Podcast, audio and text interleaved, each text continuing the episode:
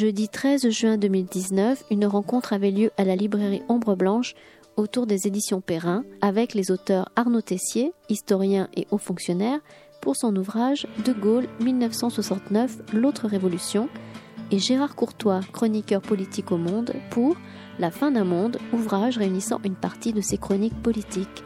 Bonne écoute.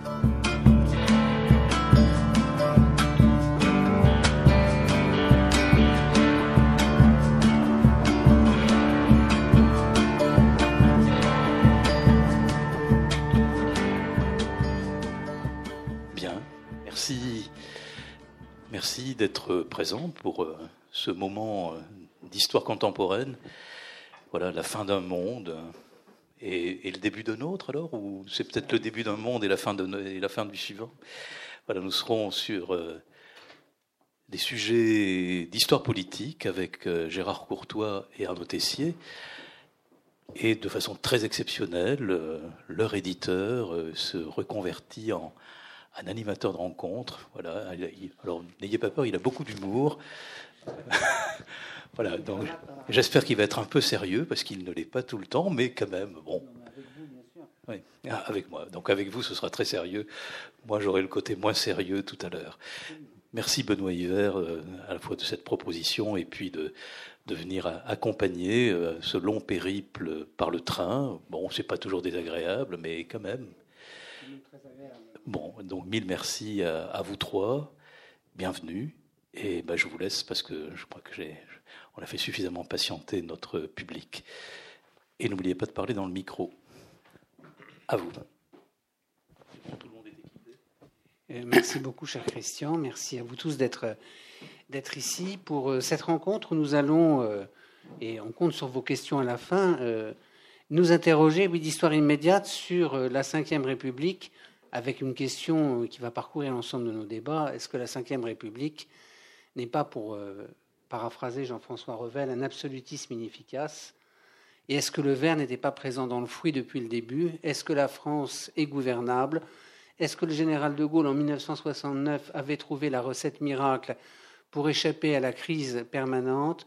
Est-ce que ses successeurs ont fossoyé l'héritage? Et enfin, Là, je renvoie au livre tout aussi remarquable de Gérard Courtois, La fin d'un monde.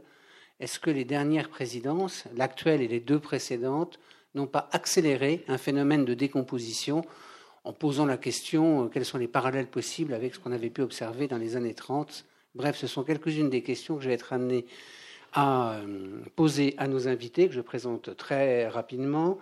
Arnaud Tessier, euh, ancien président des anciennes NENA, haut fonctionnaire, historien, politologue, euh, essayiste et paromancier, euh, auquel on doit une œuvre considérable, notamment en matière biographique. Euh, je pense à sa biographie de Peggy, à sa biographie de Lyotet, à sa biographie, à son essai biographique très remarqué sur Richelieu, et dont le dernier livre, De Gaulle 1969, L'autre révolution, vient de paraître chez Perrin, dont je suis l'éditeur. C'est pour ça que je suis là aujourd'hui, que vous n'avez pas l'habitude de me voir. Gérard Courtois, euh, qu'on ne présente euh, plus, qu'on ne présente pas, qui est, euh, à la, ben, permettez-moi de vous le dire, le considéré par beaucoup comme le dernier grand éditorialiste. D'ailleurs, c'est une question que je serais à vous poser. L'exercice de l'éditorial, qu'il a, pourquoi est-il en retrait aujourd'hui? Ce serait une de mes dernières questions. qu'il a animé au, Monde pendant de nombreuses années après en avoir été le rédacteur en chef et à avoir passé l'essentiel, enfin une large partie de sa carrière dans, l'éminent, euh, dans cet éminent euh, quotidien, euh, qui a publié un livre aussi sur les élections présidentielles qu'il est en train de refaire à cause de la dernière, qui a changé un petit peu la donne, très remarqué. Bref, je pense que c'est très intéressant de pouvoir confronter ces deux grands esprits et qui savent aussi merveilleusement écrire.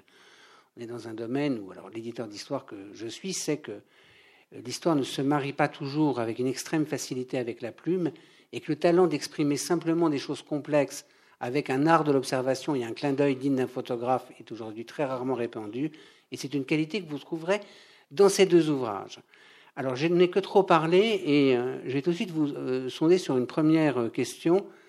Est-ce que la Ve République n'est pas à l'histoire de la République ce que le règne de Louis XIV a été à l'Ancien Régime, une, une forme de solarité à éclipse Arnaud Tessier Alors, avec beaucoup d'éclipses. pour, pour dire les choses. Je crois que pour comprendre euh, l'histoire de la Ve République et pour comprendre les difficultés qu'elle rencontre, il faut partir du principe que euh, on, dit souvent les, débuts de la Ve République, les dix premières années, les onze premières années, la période gaulienne, c'était une période hors norme, et euh, ensuite on a installé le régime dans une sorte de, normalité. Et je pense que c'est une chose sur laquelle il faut, il faut vraiment s'interroger, parce que je pense qu'en réalité, D'abord, le 58, euh, c'est une constitution qui est assez équilibrée, contrairement à ce qu'on dit souvent, et qui s'inscrit dans toute une tradition historique qui vient du 19e siècle. Affirmation de l'exécutif, mise en, mise en œuvre d'un exécutif plus puissant, mais avec quand même un pouvoir parlementaire. Évidemment, la révision de 62, qui instaure l'élection du président de la République au suffrage universel va, infléchir d'une certaine manière les institutions. Mais je crois que ce qu'il ne faut pas oublier, c'est que pendant la période gaulienne, il y a deux choses fondamentales qui sont respectées et qui sont au cœur de nos institutions et qui se sont perdues ensuite. La première, c'est que le Premier ministre existe, il existe pleinement, il est en charge de, des, affaires, euh, des affaires du court terme, c'est-à-dire la politique qui est en lien avec le calendrier électoral, le président de la République ayant euh, la capacité et la fonction de regarder un peu au-delà, et au-delà des partis, et au-delà de la période immédiate. Ça, c'est quelque chose de fondamental. Donc, ce n'est pas un régime présidentialiste, le régime gaulien, c'est un régime avec une forte prépondérance présidentielle, liée à la, réforme de 62, et évidemment à la personnalité du président, mais ce n'est pas un régime présidentialiste. Premier élément de cohérence, le Premier ministre existe pleinement. Deuxième élément très fondamental, notre Constitution est à double face. C'est une Constitution qui garantit à la fois l'exercice de la démocratie représentative par le Parlement et qui garantit aussi la démocratie directe par le référendum. C'est une double dimension, une double nature de nos institutions. Et comme vous le savez, De Gaulle en a fait un usage euh, tellement important euh, du référendum qu'il s'est en quelque sorte sacrifié politiquement par cet instrument. Il a pris le risque et l'a assumé euh, de quitter le pouvoir avant terme parce qu'il a utilisé ce canal de démocratie directe. Aujourd'hui, on parle beaucoup de référendum d'initiative partagée, de référendum d'initiative citoyenne. On a étendu le champ du référendum en 1995 et pourtant on ne s'en sert plus. Donc euh, voilà, je voulais insister là-dessus surtout, c'est qu'il y a euh, deux aspects très fondamentaux qui sont très présents dans la République gaulienne et qui ont été abandonnés, c'est-à-dire quelque chose qui sont des caractéristiques fortes de nos institutions. Donc j'ai envie de dire que ce n'est pas la normalité, la période gaulienne, c'est une, contrairement à ce qu'on pourrait penser, c'est une certaine normalité constitutionnelle. Et ensuite, la normalité est venue du fait qu'on a perdu un certain nombre de codes. Et euh, c'est l'objet de mon livre, je m'arrête là, 69, euh, 69 euh, c'est quand même assez extraordinaire, puisque cet homme que beaucoup voyaient comme un dictateur en puissance, à cause de sa personnalité, de son passé, de l'uniforme qu'il remettait dans certaines circonstances, cet homme a quand même considéré que pour gouverner, il faut un lien de confiance étroit avec le peuple et que ce lien de confiance, il faut le vérifier. Il l'a vérifié, il a considéré qu'il n'était pas suffisant, il est parti. Voilà. Donc, euh, ce n'est pas une dictature, c'est plutôt une forme de démocratie qui finalement s'est un peu perdue. Jean Courtois, vous partagez cette analyse? Oui, je vais la prolonger euh, parce qu'il euh, y, y, a une métamorphose ou une évolution du système politique qui a été, à mon sens, essentiel depuis, euh, euh, depuis une quinzaine d'années euh, et qui a profondément, à mon sens, déséquilibré ou changé l'équilibre, en tout cas, des institutions, c'est le quinquennat et l'inversion du calendrier, comme on l'a dit à l'époque, c'est-à-dire si on avait respecté le calendrier institutionnel des élections qui étaient prévues en 2002, après 2002, euh, on aurait eu d'abord une élection parlementaire au mois de mars 2002, euh, puis une élection présidentielle au mois de mai. Or, Lionel Jospin, pour une raison euh, que je ne m'explique toujours pas d'ailleurs, a inversé ce, calendrier. je ne l'explique pas. Je me l'explique pas au sens où Jospin avait précédemment, dans un livre qui était intéressant d'ailleurs, en 93, Le droit d'inventaire, eu une position sur les institutions beaucoup plus parlementariste que, présidentialiste.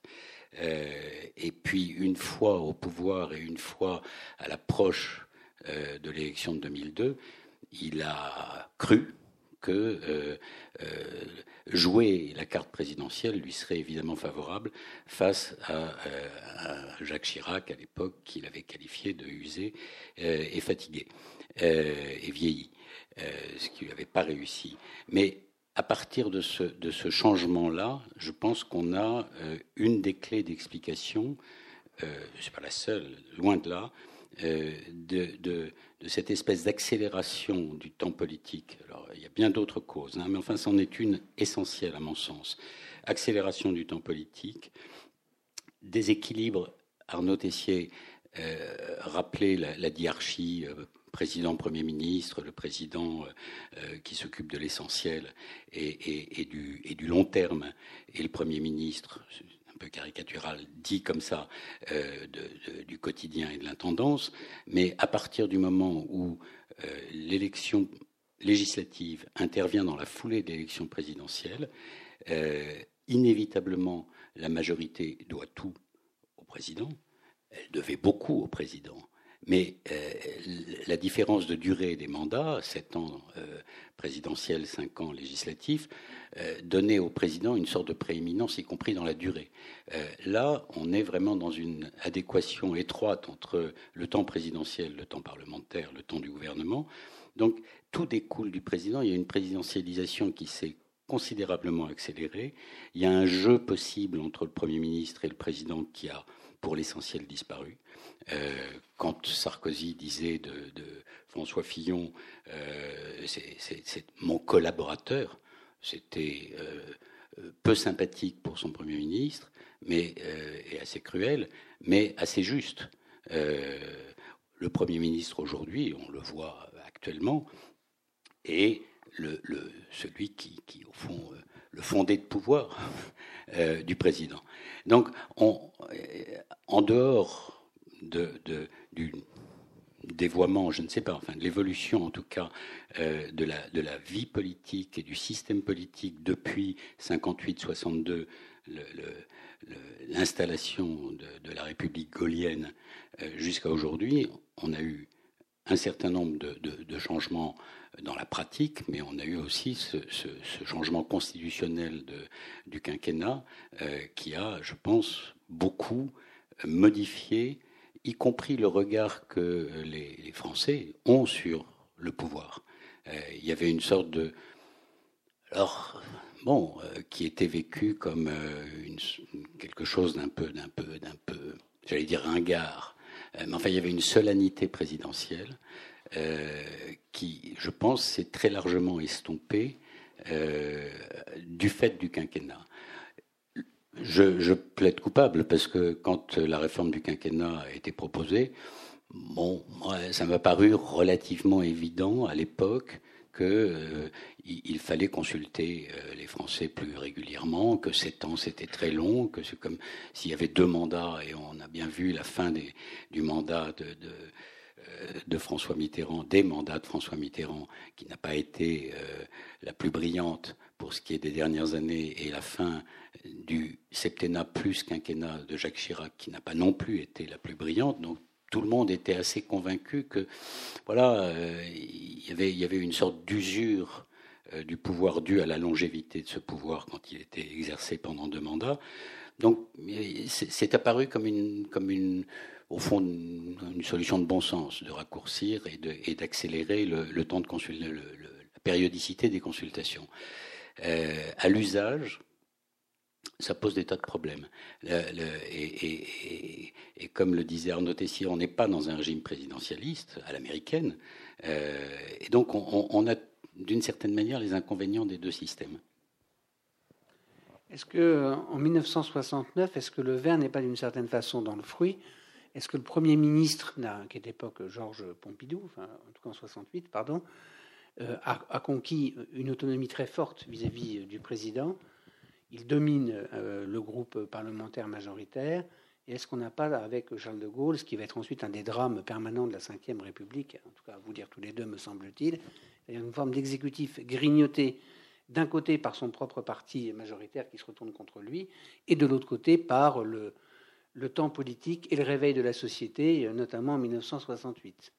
Est-ce qu'il n'y a pas toujours une forme de fatalité, de malédiction, on parle souvent de la malédiction de Matignon, de malédiction de l'Élysée, quel que soit le président, messieurs Non, je crois que quand même euh, la, configuration. Alors il faut savoir que euh, la fin de, la période gaulienne, il y a d'abord les élections législatives de 67 qui donnent une majorité très étroite euh, parti qui a la majorité présidentielle, enfin la majorité qui soutient le président de la République, euh, et, mais, et donc ce qui d'ailleurs réduit la marge de manœuvre du gouvernement pour mettre en œuvre un certain nombre d'initiatives que De Gaulle veut lancer, notamment sur la participation, qui est quelque chose, je n'ai pas le temps d'entrer dans trop de considérations, mais qui est qui est bien plus qu'une participation des salariés au profit de l'entreprise. De Gaulle voulait imaginer euh, une façon de, refonder un petit peu les bases du système capitaliste avec un meilleur équilibre euh, pour les salariés, euh, comme il l'avait dit d'ailleurs depuis, depuis fort longtemps. Donc il y a ces élections qui, rendent la tâche du gouvernement proprement dit à court terme plus difficile. Et puis il y a 68. Il y a 68, mais De Gaulle, 68, il, il, a peut-être été surpris par la nature du mouvement, le mouvement étudiant, mais il n'a pas été surpris par le fait qu'il allait vers un, problème avec la société, pour toutes sortes de raisons, et notamment parce qu'il avait mis en place des institutions extrêmement puissantes et que la société était en train de bouger en France comme ailleurs. Et donc, après 68, il a une majorité très large. Vous savez qu'après le, voyage à Baden-Baden, puis euh, le discours du 30 mai qui ramène un petit peu toutes les choses euh, dans leur situation normale, il y a une dissolution et il y a une majorité très large euh, à l'Assemblée. Mais ce n'est pas ça qui intéresse De Gaulle à la limite, le fait d'avoir une majorité très large ne l'intéresse pas. Ce qu'il veut, c'est mettre en œuvre un certain nombre de réformes importantes et engager le pays sur une voie un petit peu différente. il ne le conçoit de le faire que par le référendum, qui n'est pas une affaire qui concerne le gouvernement pour lui. Et c'est pour ça qu'il se sépare de Georges Pompidou et prend Maurice Couve de Murville, qui est une personnalité euh, tout à fait éminente, mais qui se tiendra évidemment dans un rôle plus, plus, plus limité que ne l'aurait fait Pompidou. Et Pompidou quitte le, quitte le gouvernement, et c'est donc Couve de Murville. Et Pompidou va dire, je crois que c'est dans une lettre à François Mauriac, il appartient en général d'écrire lui-même le dernier chapitre de son histoire, parce qu'il a compris que c'est une affaire de De Gaulle et de De Gaulle direct avec le peuple français. Et c'est pour ça que De Gaulle va s'atteler à cette tâche. Donc De Gaulle ne va pas entrer véritablement en conflit avec sa majorité. C'était d'ailleurs, à mon avis, difficile. La personnalité de De Gaulle est trop puissante et trop, trop, trop forte. Et puis il a ce ressort qu'est le référendum. Donc De Gaulle va imaginer euh, cette, euh, cette, grande entreprise, et, bon, et notamment un des aspects fondamentaux du projet qui va soumettre au référendum en avril 69, c'est d'essayer de définir un nouveau lieu, un nouvel espace euh, politique où l'État pourra parler avec ce qu'il appelle les forces vives de la société, les éléments les plus dynamiques de la société. Et c'est pour ça qu'il veut créer la région à part entière, non pas comme une entité décentralisée, mais comme un levier nouveau d'action de l'État, mais où l'État pourra rencontrer, à travers des instances représentatives, euh, tous les milieux socio-économiques. Il invente un petit peu, bien avant euh, ceux qui reprendront l'idée, mais de manière beaucoup plus forte et dynamique, cette idée de démocratie participative, mais une démocratie participative où l'État est très fort. Donc De Gaulle va imaginer cette entreprise et le référendum, et pour lui, et je crois que c'est quelque chose qu'il faut vraiment comprendre, il ne s'agit pas d'une sortie théâtrale ni d'un suicide politique. Il veut gagner ce référendum, même s'il le gagne de peu, parce qu'il veut faire passer ses réformes et engager le pays sur quelque chose qui lui paraît essentiel, parce qu'il voit donc cette nécessité de dialoguer avec la société tout en gouvernant avec énergie. Pour lui, parler de la société, ça ne veut pas dire abdiquer euh, cette sorte de source irradiante qu'il voit dans l'action de l'État. Et puis c'est aussi préparer le pays à ce qu'il prévoit, c'est-à-dire à une échéance qui peut être de 10 ou de 20 ans, euh, la crise du capitalisme. Il parle dans les mémoires d'espoir en 69 d'une infirmité morale du capitalisme qu'il faut corriger. Il, il, annonce, il voit des temps qui vont venir, qui vont être difficiles. Il dit, il a dit à plusieurs reprises, il dit, le communisme, on ne doit pas s'abriter derrière euh, l'existence du communisme. Le communisme aura une fin, euh, selon sa formule célèbre, que la Russie boira le communisme comme le buvard boit l'encre. Il l'a vu bien avant d'autres, et il dit d'une certaine manière, le capitalisme, le monde capitaliste se retrouvera face à ses propres problèmes lorsqu'il n'aura plus la Libye de l'adversaire communiste. Tout ça est assez extraordinaire et c'est à ça qu'il veut préparer le pays. Et d'ailleurs, je me suis rendu compte, euh, après avoir écrit le livre, en relisant ce texte, que Solzhenitsyn, dans son célèbre discours de Harvard en 78, dira la même chose que De Gaulle. Évidemment, avec tout l'art de Solzhenitsyn, mais il dira la même chose. Il dira aux pays occidentaux ne vous imaginez pas que votre problème, c'est le communisme. Le communisme aura une fin. Votre problème, il est chez vous. Il est dans votre système. Et ça, De Gaulle l'a senti, dix ans avant Solzhenitsyn si j'ose dire, disant que les le disent. Voilà, donc je pense simplement ce qui s'est produit en 69, c'est que tout ça, c'était évidemment extrêmement complexe. Euh, de Gaulle parlait euh, à une société qui ne pouvait pas comprendre ça. il aurait fallu être un pédagogue extraordinaire, ce que De Gaulle n'était quand même pas à ce point, pour faire comprendre tous ces enjeux et les faire admettre à une société qui était encore très proche de la guerre, de la guerre d'Algérie, qui avait envie de profiter de ce bien-être qui lui paraissait devoir, euh, devoir lui revenir. Et je crois que l'échec du référendum, c'est cela, et que ça n'a pas été compris à l'époque, et ça n'a pas été compris même par l'entourage de De Gaulle, qui s'interrogeait encore quelques années plus tard sur les raisons profondes de, ce référendum. En tout cas, votre très belle prose, mais étonnante, et un raisonnement très convaincant sur un, De Gaulle, un dernier De Gaulle de combat et pas de résignation, en aucune façon suicidaire. Et comme vous le rappelez très justement, le dernier texte, dans le second volume, enfin posthume du général, s'intitule Mémoire d'espoir et pas Mémoire de désespoir. Et que donc on a affaire à un très grand combattant. On traque un petit peu le, dirais, le déblocage du système. Donc, si je vous entends bien, le système n'est pas corrompu au départ. Oui, enfin, euh, je serai plus nuancé. Euh, non, non, parce que euh, sur, sur la, non, je, je reprends, je reprends votre, si, si, mais on va y arriver. je reprends votre mot sur la malédiction présidentielle.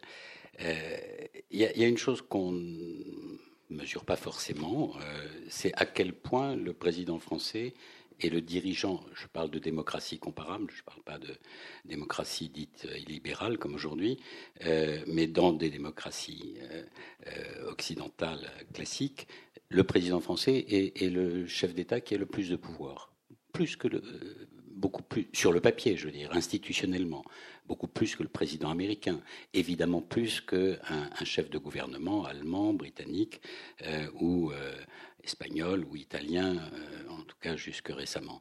Euh, mais ça, a deux conséquences. Euh, à partir du moment où il ne vérifie pas auprès du peuple par le référendum, puisque c'était quand même une composante essentielle du rapport entre De Gaulle et la société française, les Français.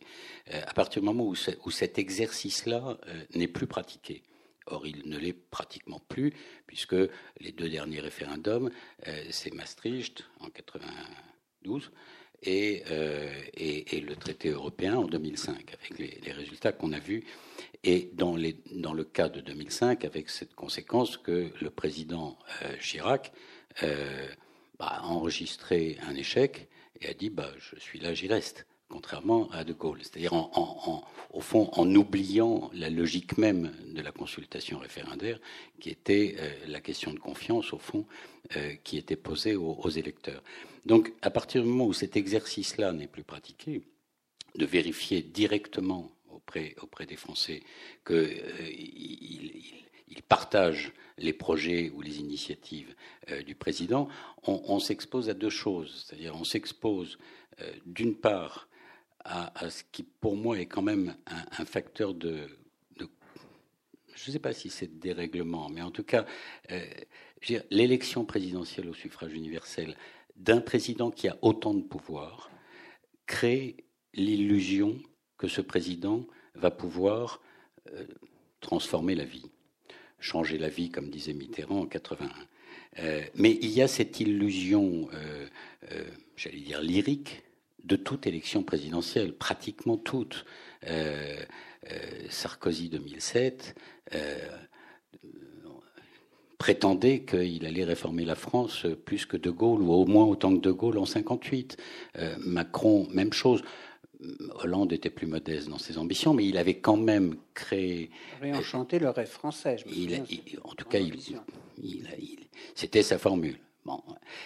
donc il y, a, il y, a, une part de rêve dans, l'élection présidentielle parce que c'est une élection euh, simple, une élection simple dans son, je veux dire, contrairement à une élection parlementaire qui désigne un chef de, de, qui, donne le pouvoir au chef du parti qui a gagné l'élection les élections législatives et qui devient le, chef de gouvernement. Là, il y, a, un lien direct, il y a une, espèce de lisibilité très forte de l'élection et, d'attente qui est proportionnelle, proportionnée à, ce, euh, voilà, la désignation d'un président, d'un chef d'État euh, dans sa singularité, dans sa singularité par rapport aux forces politiques qui, composent le paysage politique.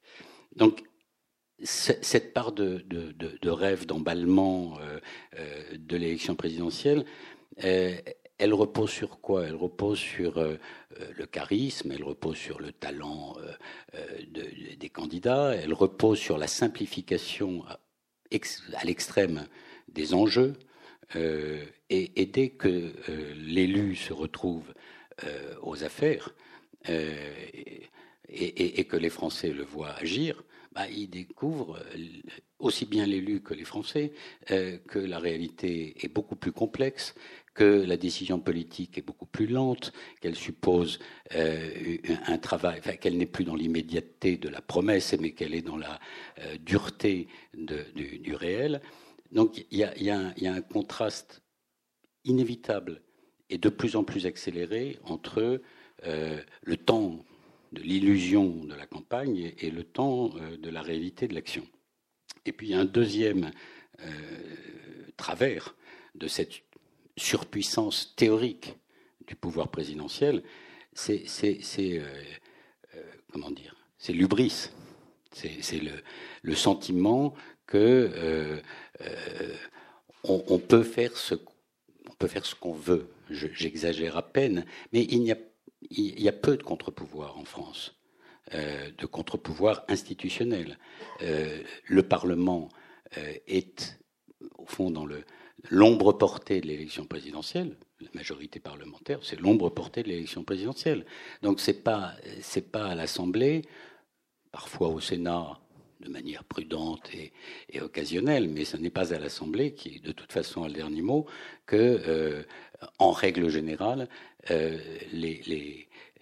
des oppositions ou des contradictions euh, sérieuses vont pouvoir s'exprimer.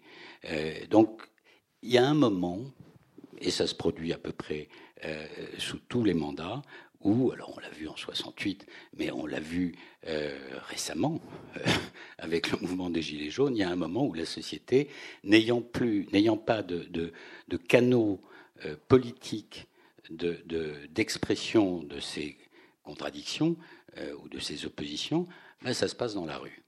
Et c'est à peu près systématiquement le cas euh, depuis, depuis 50 ans. Euh, alors on a eu 68, euh, on a eu des mouvements étudiants ou lycéens au fil des décennies, on a eu les grandes grèves de 95, six mois après l'arrivée de Jacques Chirac au pouvoir, et, etc. Et le, mandat de, de, François Hollande n'a pas été avare non plus de, de mouvements de ce genre. donc il y, a, un vrai problème, me semble-t-il, euh, d'absence de, contre-pouvoir, d'absence de respiration démocratique. Dès lors que ce qui était initialement prévu, c'est-à-dire la consultation du peuple, euh, n'est plus pratiqué. Là, vous vous rejoignez euh, parfaitement. Votre ouvrage est un, on parle d'histoire immédiate, est vraiment un ouvrage d'histoire immédiate, puisqu'il concerne les douze dernières années en partant du, euh, mandat de Nicolas Sarkozy, quand on le relit, on a l'impression d'une marche tranquille vers une catastrophe. Est-ce qu'au fur et à mesure que vous écriviez vos, vos chroniques, vous sentiez le sol, d'une certaine façon, euh, institutionnel se dérober sous vos pieds? Ou euh, c'est le fait de vous relire après qui vous a fait apparaître? Oui, plutôt. Non, pour être honnête, je, n'imaginais pas, très clairement, je n'imaginais pas en 2017. Si, je, je suis petit moment d'auto-gratification. Euh, j'ai écrit une chronique en, 2015 à un moment où tout le monde disait c'est épouvantable, on va avoir en 2017 les mêmes cinq candidats qu'en 2012 François Hollande, Nicolas Sarkozy, Jean-Luc Mélenchon, François Bayrou, Marine Le Pen. Et j'avais écrit une chronique l'automne 2015 en disant ça ne se passera pas comme ça. Je ne sais pas comment ça ne se passera pas comme ça, mais ça ne peut pas se passer comme ça parce que les Français ne l'accepteront pas n'accepteront pas cette espèce de répétition à l'identique euh, d'un match qu'ils ont déjà arbitré il y a, euh, en 2015, c'était trois ans avant. Euh, bon, de temps en temps, on a de bonnes intuitions, mais je n'aurais jamais imaginé ce qui allait se passer ensuite. non, ce qui m'a beaucoup frappé, puisque Benoît Hiver qui m'avait invité à, faire cet exercice un peu cruel de relire mes 600 chroniques. Euh, bah, des fois, on, aimerait ne pas avoir écrit euh, telle ou telle d'entre elles. Mais euh, ce qui était bien, c'est qu'il fallait en, enlever 500 et en garder 100. Donc ça, permettait de, si je puis dire, d'évacuer celles qui ne méritaient pas d'être relues. Mais à la relecture, ce qui m'a beaucoup sidéré, c'est à quel point euh, depuis 12 ans, j'écrivais régulièrement des choses euh, du genre euh, la défiance entre les citoyens, les gouvernés et les gouvernants atteint un degré qui, devient problématique, dangereux, périlleux. Alors après, on avait toute une gradation au fil des années d'adjectifs, mais le, le, ce fossé, cette fossé de, confiance nécessaire entre les citoyens et ceux qui, gouvernent, euh, il, est euh, évident, et ça m'a frappé de constater à quel point il était évident depuis 12 ans. Et, probablement, si j'avais commencé ces chroniques euh, encore un peu, avant, ça aurait été le cas. en clair, je pense que la promesse de, de, Jacques Chirac en 95 de réduire la fracture sociale qui, dès son élection, se traduit par une politique à 180 degrés ou à 360 degrés, à l'inverse de sa promesse, qui se traduit d'ailleurs six mois plus tard par les grandes grèves de 95.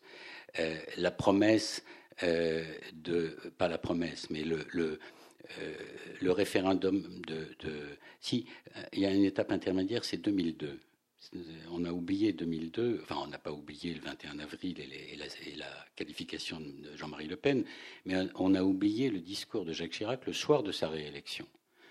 Discours euh, de bon sens qui dit, euh, je, en clair, je vous ai compris, euh, on va tout changer. On va changer. Classique du gaullisme. On va changer la politique, on va changer la manière de faire de la politique, on va changer la relation entre les citoyens et les gouvernés et les gouvernants. Qu'en a-t-il fait Rien. Donc, 95, 2002, 2005, il y a un référendum sur la Constitution, le traité européen. Euh, le non l'emporte nettement.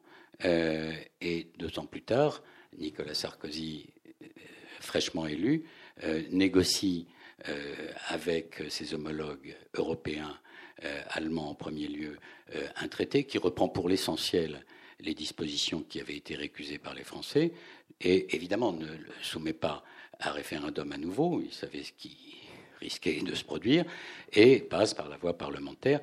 Et bon nombre de Français, à ce moment-là, euh, ont, me semble-t-il assez légitimement, le sentiment de s'être fait euh, rouler, si je puis dire, pour ne pas employer d'expression plus, plus vulgaire.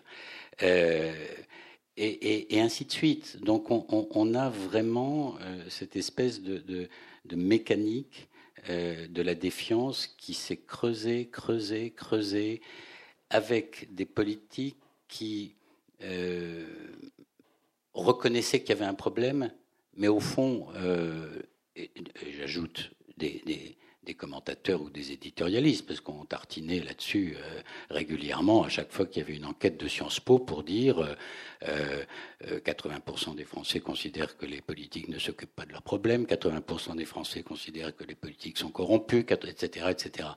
Alors on, faisait deux pages dans le Monde pour dire oh là là c'est terrible, et puis et puis et puis voilà, et puis on, passait à autre chose. Euh, et, et, puis il y a un moment, par exemple euh, enfin, il y a eu un moment, il y a eu plusieurs moments, c'est-à-dire qu'au fond, chacun des trois euh, présidents, euh, les deux précédents et l'actuel, la, vitesse à laquelle se sont déglingués leur mandat est quand même spectaculaire. Je veux dire, Nicolas Sarkozy, ça se casse au mois de janvier 2008, bien avant la crise, bien avant la crise économique et financière mondiale de, septembre 2008. Ça se casse sur une chose très simple. Il fait une conférence de presse. Alors, tout le monde, enfin, on a peut-être en tête le Carla, c'est du sérieux, puisque c'est à ce moment-là qu'il répond à cette question. Euh, mais il répond aussi à une autre question qui lui est posée. Vous aviez dit que vous alliez améliorer le pouvoir d'achat. Où est-ce que vous en êtes? La réponse de, Sarkozy, huit mois après son élection, c'est Mais qu'est-ce que vous voulez que je fasse? Les caisses sont vides. Bon, voilà. L'affaire est réglée. Plus personne n'y croit. Puis vient la crise en prime, etc. François Hollande, euh, son mandat s'affaisse au bout de trois mois. Rentrée 2012, euh, euh, l'inversion de la courbe du chômage, annoncée, promis, enfin, qu'il annonce à ce moment-là, dont il fait le marqueur de son, de son quinquennat et qui va le, plomber parmi mille autres choses, et notamment la, la cassure de sa propre majorité euh, ou la fronde de sa propre majorité. Et, au, premier abord, Emmanuel Macron semble plus résistant et plus, plus habile, plus, etc. Euh, il tient un an. Il tient un an, un peu plus, 12, 14 mois. Et, tout se casse, à mon avis, et très étrangement, non pas, bien sûr, sur le mouvement des Gilets jaunes à partir de l'automne dernier, mais, sur l'affaire Benalla. Et c'est très étrange euh, que, ce, qui apparaît comme un grain de sable, une, bêtise, une histoire de corne-cul, comme on dit, euh, détraque complètement la machine Macron. Euh, ça, pour moi, c'est un des mystères de ces deux dernières années. C'est qu'est-ce qui s'est joué dans, cette affaire-là. Et je pense qu'une des choses qui s'est jouée, c'est, au fond, les, Français, ils attendent quoi de leurs dirigeants? Ils attendent de l'efficacité, dans l'action. il, y a, quelques gros problèmes dans ce pays depuis longtemps. Le chômage, l'éducation qui va de travers, euh, enfin, qui n'est plus le, le, euh, je l'ascenseur méritocratique euh, qu'elle prétend être, et, et l'exemplarité. Ça fait quand même 30 ans hein, qu'il y a des scandales politico-financiers dans tous les camps. et si vous prenez la situation actuelle, faites l'inventaire. Hein. Euh, qui n'a pas de démêlé avec la justice aujourd'hui? Nicolas Sarkozy, François Fillon, Jean-Luc Mélenchon, Marine Le Pen, François Bayrou, et j'en oublie. Donc il y a deux problèmes, efficacité et exemplarité. Et, dans l'affaire Benalla, je pense que ce qui a, d'un seul coup, ce qui apparaissait, ce qui avait été annoncé par euh, l'actuel président comme, au fond, euh, la différence qu'il allait faire, entre autres, il y en a d'autres. Mais la différence qu'il allait faire avec ses prédécesseurs, c'est moi, je vais être efficace. Parce que je, le suis, parce que je suis meilleur, parce que je suis plus intelligent, parce que, etc. Et puis parce que j'organise le système politique différemment avec des gens venus de la société civile, de gauche, de droite, etc. Euh, et donc on va, sortir des, ornières habituelles. Et deux, euh, je serai exemplaire. Or, dans l'affaire Benalla, il est inefficace et, tout sauf exemplaire. Donc, il y a, voilà, et, lui aussi, à partir de là, euh, alors donc, il résiste un peu plus que, Sarko, un peu nettement plus que Hollande, mais il y a, une espèce de cassure qui est profonde. Et je m'arrête là, pardon, je suis trop bavard. non, mais j'essaie de veiller à, l'équilibre du temps de parole, mais on serait dans un débat. Alors, nous aussi, vous avez un très long temps d'avance, mais le gaullisme, est-ce que ça s'arrête au départ de De Gaulle ou est-ce que dans les crises profondes, comment cette euh, idée certaine de la France, dont vous avez hein, indiqué le renouveau et la modernité à travers la question de la participation, si je voulais vous provoquer, je vous dirais que le gaullisme est le premier macronisme, parce qu'il n'est pas de gauche ou de droite, mais il est de gauche. Et de droite, il change et cherche à dépasser les clivages partisans. Quand est-ce que l'idée gaulienne et comment se dérègle-t-elle?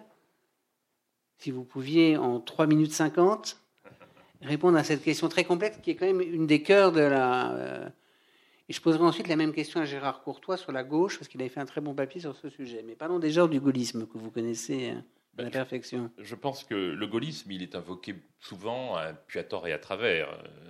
De moins en moins, cela dit, hein. mais il est quand même invoqué souvent, et on a l'impression que c'est quelque chose d'un peu nébuleux, une certaine, certaine, un certain style, la grandeur, une certaine, une, certaine emphase en quelque sorte. Et curieusement, c'est quand les hommes politiques deviennent emphatiques qu'ils se croient obligés de se réclamer du gaullisme, ce qui n'est pas nécessairement une, très juste.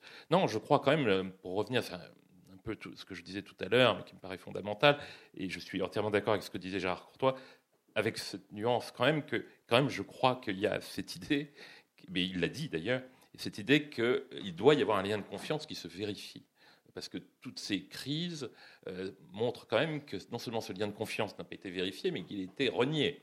Euh, d'abord, il y a eu les cohabitations qui ont eu un rôle euh, tout à fait néfaste, parce que les cohabitations, bien sûr la Constitution le permet, la Constitution le permet, mais c'est comme tout à fait contraire à la logique et à l'esprit des institutions. Une Constitution, c'est pas seulement un texte, comme disait De Gaulle d'ailleurs, c'est un esprit. Imaginez quand même, souvenez-vous, pour ceux qui, s'en souviennent, euh, souvenez-vous quand même, la cohabitation, c'est le président de la République qui préside silencieux un Conseil des ministres euh, qui prend des décisions qui ne sont pas les siennes.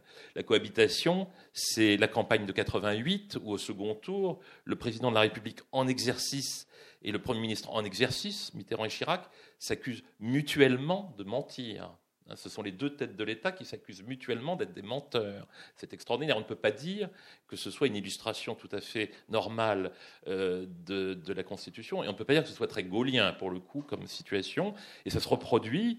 Ça se reproduit en 1993. Et comme si ça ne se suffisait pas, ça se reproduit en 1997. Et là, c'est extraordinaire parce que la plus longue des cohabitations, celle qui va donner le quinquennat, euh, la plus longue des cohabitations, 5 ans, elle n'est pas provoquée par une échéance électorale normale mais par une échéance que le président de la République de l'époque, Jacques Chirac, provoque lui-même.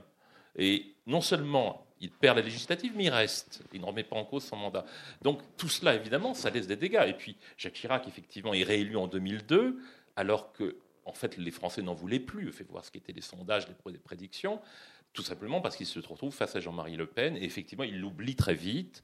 Euh, l'oubli euh, se manifeste en quelques semaines. Euh, on reprend, on prend les choses de manière normale. Même tout de même Jean-Pierre Raffarin, ce qui est une rupture stratosphérique. Voilà, la, la gouvernance, etc. donc le gaullisme, le gaullisme en quelque sorte, je dirais, ce qui définit le gaullisme, c'est deux choses. Enfin, le gaullisme, De Gaulle n'a pas créé ex nihilo. De Gaulle, le gaullisme, c'est un, moment, c'est une cristallisation de, choses profondes dans la politique française et dans l'histoire française. C'est une cristallisation. Ce que De Gaulle dit et pratique, c'est donc le lien de confiance euh, entre le peuple et ceux qu'il dirige et qui doit exister être vérifié. Et le deuxième élément fondamental, c'est qu'on gouverne pour agir. C'est un disciple de Richelieu, c'est-à-dire qu'il pense que De Gaulle que le crime pour un homme d'État, c'est de ne pas agir. Il n'y a rien de pire. Un particulier peut, peut vivre honnêtement en étant le plus passif possible, en ne faisant pas de mal à ses voisins, mais un politique ne peut pas parce que sa nation meurt, le pays dont il a charge meurt s'il n'agit pas. Donc il, est, donc il faut agir. Et donc le deuxième élément clé du gaullisme, c'est le rôle de l'État. Alors ce n'est pas forcément un État immuable, un État qui ne se réforme pas. Peu de gens ont autant réformé l'État que De Gaulle en réalité. Euh, mais c'est un État fort. Et qu'est-ce qu'on voit avec l'histoire de ceux qui étaient censés Le gaullisme, je veux dire où il n'est pas. Il est dans ceux qui ont poursuivi euh, dans la filiation gaulliste. Je ne parle pas de Georges Pompidou, qui a maintenu l'héritage institutionnel du gaullisme, mais je parlerai plutôt des successeurs, des sectateurs du, pompidolisme. Et, on voit très bien, euh, dans l'histoire du Rassemblement pour la République qui est créé par Jacques Chirac en 1976, on voit très bien ce que Philippe Séguin, qui lui était vraiment gaulliste, a appelé la dégaullisation du RPR, la dégaullisation de la droite, si vous voulez, bien que effectivement le gaullisme ait toujours été un peu au-delà de cette frontière un petit peu arbitraire, et on le voit aujourd'hui d'ailleurs, parce que des gaullistes, enfin des gens qui se réfèrent aux valeurs gaullistes, vous en avez à droite et à gauche. Donc euh, la dégaullisation du RPR à partir de 1976, c'est-à-dire il s'est passé quelque chose d'extraordinaire. Alors il y a à la fois l'abandon du lien de confiance, que Jacques Chirac a quand même incarné de manière extraordinaire, notamment en 97. Et puis le deuxième élément, c'est l'abandon de toute idée d'État. Euh, la droite ou la, tradition qui se réclamait du gaullisme a abandonné toute référence à l'État. Il ne s'agit pas de dire qu'il faut être jacobin à 100%, qu'il faut être étatiste, pas du tout. Mais ce qui fait comme le, cœur, le cœur de la conception gaulienne de la République de la démocratie, c'est le rôle de l'État comme instance d'action et d'énergie. Et vous remarquerez que depuis 20 ans, dans les formations que ça s'appelle le RPR, qui se réclament du gaullisme, ou celles qui s'en réclament de moins en moins, comme l'UMP ou les Républicains, le sujet de l'État a disparu. Euh, on ne parle que réduction de déficit, ce qui est très bien. On ne parle que euh, de, politique budgétaire. on tient un discours qui se veut libéral ou néolibéral. Mais toute référence au rôle de l'État euh, disparaît. Et la société répond, répond par une demande d'État. Parce que derrière tous ces troubles qu'il y a eu récemment, euh, il y a toujours la même demande. On a parlé de fracture territoriale, c'est vrai. La euh, cohésion du territoire, c'était aussi la grande idée de De Gaulle. Donc euh, je voulais vraiment insister là-dessus. Vraiment, il me semble que le gaullisme, ce n'est pas quelque chose qui est entièrement innové, c'est simplement un moment de la politique française où quelqu'un qui l'a porté, qui était un grand réformateur, qui était De Gaulle, a mis au premier plan cette exigence de confiance qui doit être vérifiée en permanence. Et deuxième élément, cette exigence d'énergie euh, étatique. Question euh, sur euh, l'atrophie de la pensée. Vous avez fait deux très très bons papiers sur la gauche, on vient, de parler de la droite gaulliste, mais on n'aura pas le temps d'aborder tous les segments de la droite. Crise de la pensée à gauche. Pierre Rosanvallon, dans Le Monde, en 1995 ou 97, disait Les mots ne disent plus les choses en faisant référence à la mondialisation qui vient et à l'inadaptation du dialogue, du discours politique ou de la réflexion politique à l'avancement de la société. Qu'est-ce qui s'est passé? On vient de voir ce qui a débloqué, grande partie sous l'influence de Jacques Chirac à droite. Qu'est-ce qui a débloqué à gauche et qu'est-ce qui fait qu'à un moment, elle a cessé d'une certaine façon de s'interroger ou d'être en phase avec les aspirations de la société? Je vais, commencer, avant, avant de, de, dire des choses un peu catastrophistes, je vais commencer par une note optimiste. Je, je, je, pense au vu, c'est juste une prise de mesure, mais enfin, elle est, elle est, récente et intéressante, c'est celle du scrutin européen. Je pense que autant je suis très dubitatif sur l'espace politique que la droite traditionnelle, les républicains aujourd'hui, euh, peuvent encore avoir euh, dans la vie politique française, coincés euh, pris en étau entre le Rassemblement national et, euh, la République en marche, autant je pense que s'il y a une, reconstruction possible d'une opposition ou d'une alternative euh, au macronisme, actuellement, elle est plutôt à gauche. c'est très simple. Hein, je veux dire, vous, vous faites l'inventaire, enfin l'état des lieux des forces électorales. voilà, les républicains 8%, vous y rajoutez 2%, euh, du DI, allez, ça fait 10% mm, tout mouillé. Euh, l'ensemble des gauches, après, évidemment, euh, c'est très utopique de, les présenter ainsi, mais l'ensemble des gauches pèse plus de 30%. Donc s'il y a quelque chose qui peut se reconstruire, qui fasse une alternative au, duo, duel, duopole Macron-Le Pen, c'est plutôt de ce côté-là. Mais vous êtes d'accord avec François, l'analyse de François Hollande? Oh, ça c'est une autre affaire. un peu. Hein, c'est une autre affaire. Euh, François Hollande est, tellement persuadé de sa bonne étoile qu'il se croit en capacité d'être le reconstructeur de cet espace. Euh, l'avenir le dira. Euh, mais ceci dit, pour répondre à la question initiale sur, c'est vrai que ce qui m'a beaucoup frappé, moi, dans, la relecture de, ces douze dernières années, c'est, euh, au fond, l'absence de, aussi bien à droite qu'à gauche, de euh, travail intellectuel, de travail politique, de travail idéologique, au bon sens du terme, pour reconstruire ou réadapter une doctrine euh, qui soit en, phase avec la réalité du pays et la réalité du monde. Euh, et du côté de la gauche, euh, si on résume quand même, alors c'est très un peu, un peu caricatural, mais au fond la gauche, euh, son moteur depuis un siècle, voire davantage, c'est l'égalité et le progrès social. Bon. Or, que constate que constate-t-on et que constatent les Français depuis 25 ans, c'est qu'en matière d'égalité et de progrès social, euh, on est plutôt dans une régression. une régression sous le coup, sous l'impact de la mondialisation. Et la gauche, je pense, c'est une des grandes lacunes ou une des grandes faiblesses de ces 20 dernières années. Et de ce point de vue-là, François Hollande a une vraie responsabilité, parce qu'il a été pendant 11 ans euh, responsable du Parti socialiste, puis pendant 5 ans président. Une des grandes faiblesses de la gauche, c'est de ne pas avoir su construire une réponse de gauche à la mondialisation. Euh, au fond, la réponse de gauche à la mondialisation, euh, elle, est, venue, à mon sens, heurter personne, mais à mon sens de manière caricaturale, du côté de la gauche des insoumis, euh, c'est-à-dire dans un rejet de la mondialisation, dans un refus de la mondialisation. Or, on, on, euh, ça, ça, ça, idem à droite avec le Rassemblement national. Idem à droite avec le Rassemblement national. Donc, il y a eu une incapacité des deux grands partis de gouvernement, que ce soit à droite ou à gauche, à surmonter leurs contradictions sur l'Europe, à surmonter leurs contradictions sur la mondialisation. Et, c'est vrai que ces deux.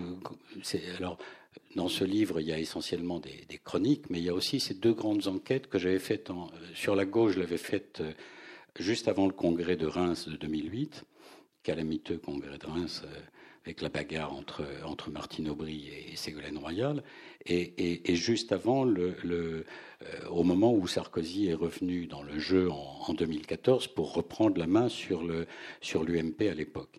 Et dans les deux cas, à la veille de congrès qui était important, euh, le constat était, était, terrible de la tétanie intellectuelle et, de l'absence, y compris de lieux de, de, capacité à mobiliser euh, des forces intellectuelles, des forces universitaires, des forces syndicales, des forces associatives pour reconstruire un projet, reconstruire une doctrine ou réadapter une doctrine euh, qui, soit, plus en phase avec, à la fois les attentes du pays et les contraintes de, du monde. Voilà, enfin, je pense. Et à partir du moment où, la gauche n'apparaît plus en capacité d'être euh, effectivement un, moteur d'amélioration de l'égalité et du progrès social, ben, les gens s'en détournent. C'est à peu près, euh, se disent bon, la, promesse, la, réalité n'est plus à la hauteur de la promesse historique euh, de, ce camp-là. Si je devais faire une motion de synthèse comme François Hollande, je dirais que la réponse à la mondialisation, c'est le gaullisme et qu'il n'y a plus de gaullistes. Ne désespérez pas vous, euh, en lisant. Je ne suis pas d'accord avec ça. Ah, je ne suis pas du tout d'accord avec ça. j'ai réussi. non, je ne suis pas d'accord avec ça pour une raison simple, c'est que, euh, je euh, le, Arnaud Tessier soulignait le rôle de l'État dans, dans, le système gaulien, dans la pensée gaulienne et dans la pratique.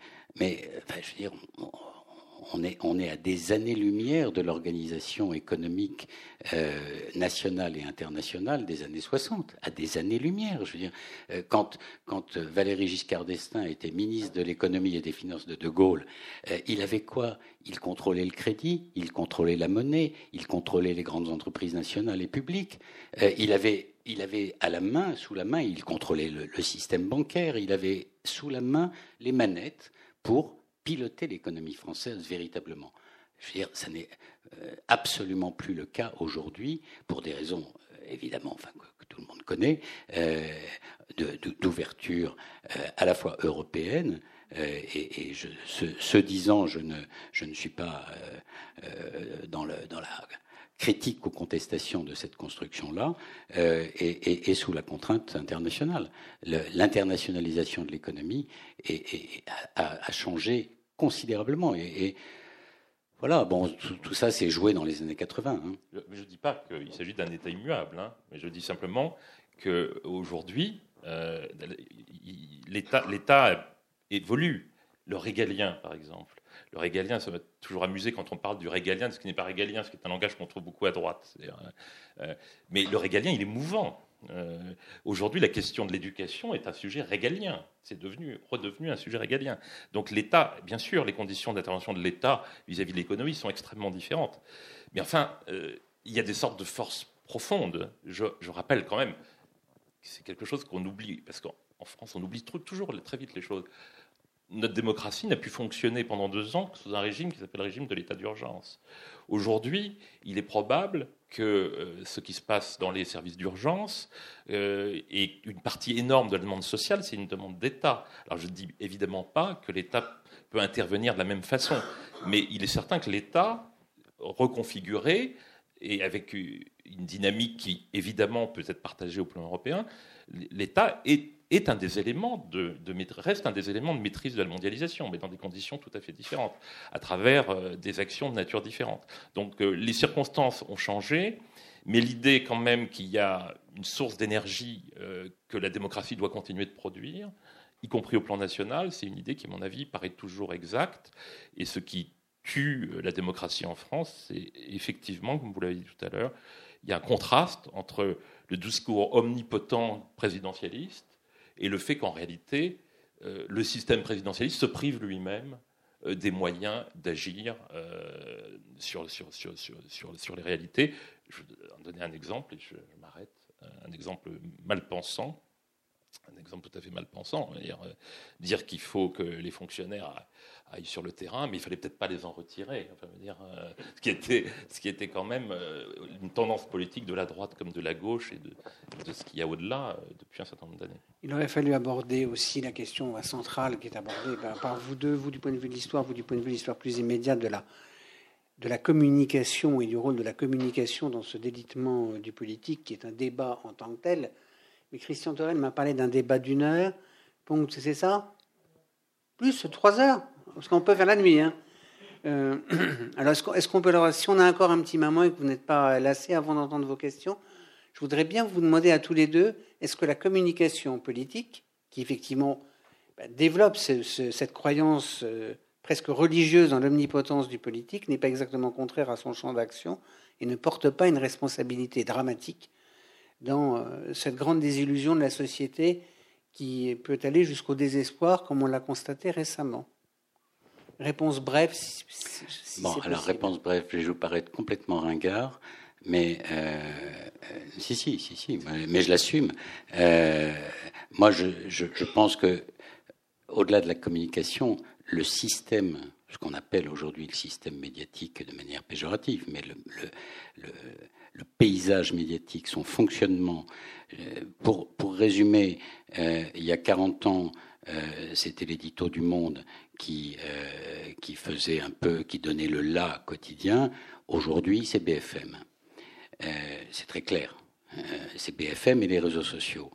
Et, là, on est dans quelque chose qui, qui est, je,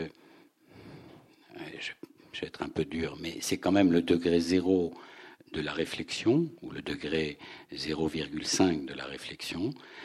c'est le, le, la dictature du, clash, du, buzz, de l'affrontement. Euh, c'est euh, la dictature de l'instant et c'est euh, une espèce de, mécanique folle qui transforme le moindre petit événement minuscule en, pendant 24 heures en, en affaire d'État. Donc on est dans, un, dans un, une espèce de, démolition des hiérarchies de problèmes et, de, réponses à ces problèmes, euh, qui pour moi est, mais c'est pour ça que j'assume ma ringardise, est, catastrophique. Euh, voilà, euh, moi j'étais en, situation, j'ai pris ma retraite il y a un mois, j'étais en situation de faute professionnelle parce que je n'avais pas de compte Twitter et pas de compte Facebook. Oui, et, quand je vois les heures passées par des collègues à euh, batailler euh, par euh, tweet interposé qui avec Mélenchon, qui avec X, Y ou Z, je me dis mais on a perdu la tête, on a perdu le sens de, la hiérarchie intellectuelle qu'on devrait, en tant que journaliste, mais c'est tout aussi vrai pour les politiques, hein, qui sont pris dans cette espèce de, ils le disent tous, pris dans cette moulinette absolument, dans cette lessiveuse des réseaux sociaux, de l'immédiateté et, de l'info en continu. Arnaud Dessier, vous qui êtes un grand adepte de Twitter. Voilà, moi, je, suis d'accord, avec une réserve. Je crois quand même qu'au-delà de ça, il y, a, une constante dans l'histoire politique, y compris euh, celle d'il y a 50 ans, c'est quand même frappant de voir qu'en 68, tout, malgré toute la force du système de 58 tel qu'il était déjà installé, malgré la personnalité de De Gaulle, quand même, malgré la puissance de l'administration, tout a failli s'effondrer euh, parce que tout d'un coup, on a perdu confiance en réalité. Et tout se remet en place euh, par le discours de De Gaulle le 30 mai, qui est à la radio, et qui est un discours, la voix d'un vieil homme, la voix d'un vieil homme. Mais ce qui compte, c'est ce qui m'a frappé, j'étais petit, mais euh, j'avais 9 ou 10 ans, 10 ans, 9 ans, et je me souviens, mon frère, on écoutait avec mon frère à la radio, et mon frère a dit, il a mangé du lion. Euh, le problème, c'est que à ce moment-là, quelles que fussent les difficultés, le pays était vraiment livré, était au bord de l'anarchie. Et tout c'est, comme a dit euh, Raymond Aron, un homme parle et la comédie est finie. Pourquoi ça a marché? Parce que tout le monde a cru ce que disait De Gaulle quand il a dit que ça devait s'arrêter et comment ça allait s'arrêter. Tout le monde l'a cru parce que tout le monde pensait que ce qu'il disait était crédible. Aujourd'hui, je crois que c'est la parole publique qui n'est plus crédible parce que les institutions ont perdu leur crédibilité. Donc la parole publique n'est plus crédible. Et je crois que simplement, si elle redevient crédible, euh, si elle redevient crédible, s'il y a le ton, et le ton qui laisse penser que derrière il y a quelque chose et non pas de la rhétorique, même les médias les plus, les plus anarchiques pourront sinon être maîtrisés, du moins être, être remis en place. Il y a quelque chose qui m'a beaucoup frappé, c'est dernière, dernière chose, c'est l'histoire de 92, Maastricht, c'était quand même les pires conditions pour faire une campagne référendaire. Un, traité extraordinairement technique, des gens qui étaient opposants au traité, qui étaient ringardisés d'avance en disant que c'était le béret basque et la baguette de pain. Et finalement, Séguin, Philippe Séguin, par une campagne où il est allé partout, il est allé partout, euh, en province, partout, il a expliqué inlassablement euh, ce qui était des enjeux. Et ça a été un succès. Bien sûr, le, nom n'est pas passé pour toutes sortes de raisons, euh, mais ça a été un vrai débat démocratique. Et le référendum était serré, il était serré pour de bonnes raisons. Donc je crois que lorsque ceux qui manient la parole publique, ce qui était le cas de Séguin euh, en 92, qui, avait été, qui était le cas dans certaines circonstances de notre histoire, lorsque la parole publique est crédible, lorsque le ton montre que derrière, il y a quelqu'un qui dit la vérité, qui, s'appuie sur des institutions crédibles, euh, eh bien, il me semble que même les nouveaux médias sociaux euh, peuvent être contrebattus. Juste un mot pour prolonger. Il y, avait quand même une, qualité de la parole publique, par exemple dans le, cas de, de, Gaulle, qui était aussi liée à sa rareté. Euh, il ne parlait pas tous les jours. Et, l'expérience qu'a faite Emmanuel Macron en deux ans, elle, est spectaculaire. Il arrive en théorisant, ou en théorisant, c'est un grand mot, enfin, en tout cas en disant qu'il va revenir à une pratique beaucoup plus parcimonieuse de la parole publique, modèle euh, Mitterrand, Pilan, etc. Euh, il, s'inscrit dans, ce, dans cette, dans cette euh, idée-là que la parole du président doit retrouver une forme de rareté, de solennité et donc d'efficacité. Euh, en réalité, euh, il ne peut pas s'empêcher parce qu'il est sollicité en permanence, parce que la, machine le, le, titille en permanence. Il ne peut pas s'empêcher d'intervenir de manière non maîtrisée. Ça a été toutes les petites phrases qu'on a a pointé. Et puis, et puis euh, le, voilà, la, situation dérape, lui échappe. Et qu'est-ce qu'il fait? Alors, il parle tout le temps. Il parle tout le temps. 7 heures, 8 heures, 6 heures. C'est une espèce de marathon des mots. Pardon, euh, de marathon des mots euh, macroniens. Et donc, il est passé d'une. Et, mais tous les politiques euh, éprouve cette difficulté. Est-ce qu'il faut parler peu? Est-ce qu'il faut, euh, enfin, de ne pas trouver le bon le bon registre, le bon rythme, la bonne périodicité pour euh, essayer d'échapper à, la, lessiveuse de l'info continue et, retrouver effectivement une forme de crédibilité. Pour l'instant, ils ont du mal. Hein. En tout cas, merci, c'est passionnant. On a parlé un tout petit peu trop, mais on pourrait continuer longtemps. Est-ce que vous avez des questions à poser aux, pas une obligation de service euh, aux orateurs du jour. vous avez parlé tout à l'heure euh, que les fonctionnaires, euh, par rapport à l'expérience sur, sur, le terrain, ils n'y étaient plus, parce qu'on les a enlevés, vous pouvez développer Est-ce qu'il y a eu un moment où ils étaient sur le terrain Ah. Quand, quand est-ce que vous le situez Ah ben oui, je crois que les, les- Alors il y a aussi le phénomène parallèle de la décentralisation, bien sûr. Mais enfin, je crois quand même que la présence territoriale de l'État a été beaucoup plus forte euh, à une certaine époque et que depuis un certain nombre d'années, il y a, un, retrait. D'ailleurs, les, mouvements de de- d'exaspération, d'inquiétude de la société euh, répondent euh, à ce sentiment que, alors l'État au sens large, c'est pas seulement l'administration d'État, c'est les services publics, se retire, se retire de, du- de parties entières du territoire. Alors on peut, il y a des explications budgétaires, etc., mais c'est un fait. C'est un fait. Donc euh, c'est vrai que ce que je voulais dire, c'est que c'est un peu paradoxal euh, de, de dire maintenant que les fonctionnaires ne veulent pas aller sur le terrain, alors qu'en réalité, euh, l'État, en quelque sorte, s'est progressivement retiré. Il peut y avoir de bonnes raisons dans un certain nombre de cas, mais quand même, il y a un phénomène massif et qui a été porté aussi bien par la droite que par la gauche, puisque d'une certaine manière, c'est un peu la même logique, euh, et qui aujourd'hui euh, montre ses limites. Voilà, donc, euh, alors ça ne veut pas dire qu'il n'y a pas de. euh, sur l'organisation territoriale de l'État, sur la décentralisation. Euh, Tout le monde reconnaît que la décentralisation, euh, euh, la, conception, la façon dont la décentralisation a été conçue, la façon dont elle, n'a pas été réformée en réalité, euh, eh bien aujourd'hui euh, pose problème.